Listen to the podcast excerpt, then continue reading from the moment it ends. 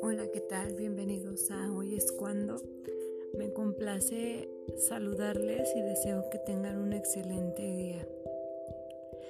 Hoy les quiero comentar acerca de, de un tema que es el agradecimiento.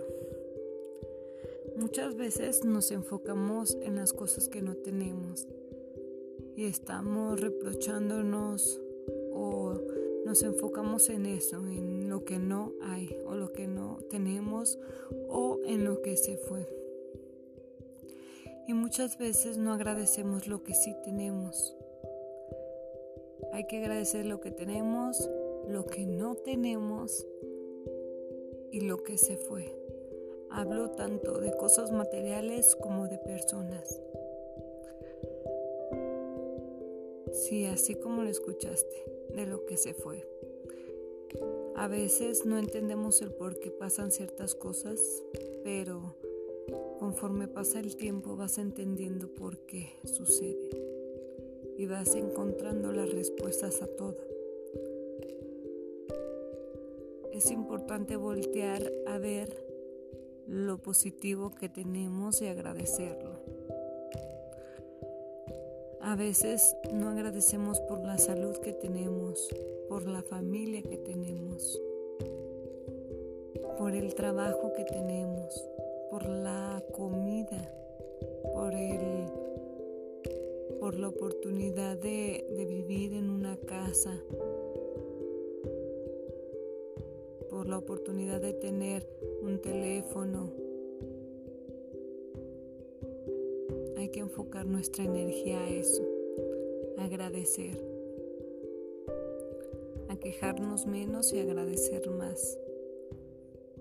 En cuestión de pareja muchas veces también no entendemos el por qué se van ciertas personas de nuestro lado, pero después dices, oh, gracias. Gracias por haberte ido porque pues aprendí mucho. Yo creo que lo importante es que aprendas de cada cosa, de cada persona y te quedes con lo mejor. ¿Para qué? Para transformarte a ti misma o a ti mismo.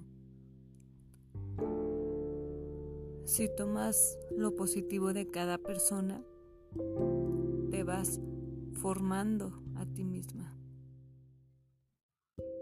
Entonces hoy te invito a, a que des gracias por lo que sí tienes, por lo que no tienes y por lo que se fue.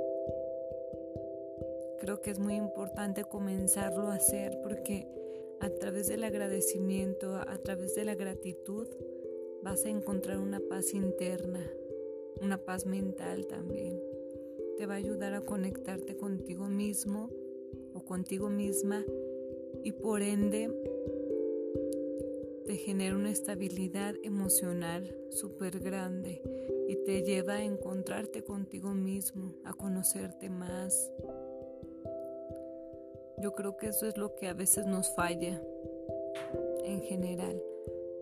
Nos falla el conocernos, el estar con nosotros mismos, a veces nos da miedo estar con nosotros mismos. No entiendo por qué, pero es muy importante eso, que te conozcas, que estés contigo mismo, porque a veces no nos conocemos y esperamos que otras personas nos conozcan. Pero pues si tú mismo no te conoces, ¿cómo vas a, relacionarte con los demás? cómo vas a generar esa estabilidad en tus relaciones interpersonales hacia con los demás si no estás bien por dentro. Hay una frase de una muchacha que dice de adentro hacia afuera y tiene mucha lógica porque para poder estar bien con los demás tienes que estar bien contigo mismo lo que somos es un reflejo de lo que realmente somos por dentro, ¿saben? No podemos engañarnos a nosotros mismos. Quizá a la gente sí, pero a ti mismo nunca te vas a poder engañar.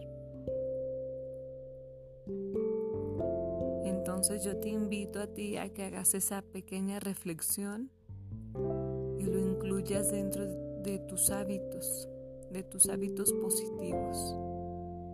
Hoy es cuando, no mañana. Empieza hoy. No importa el horario que elijas.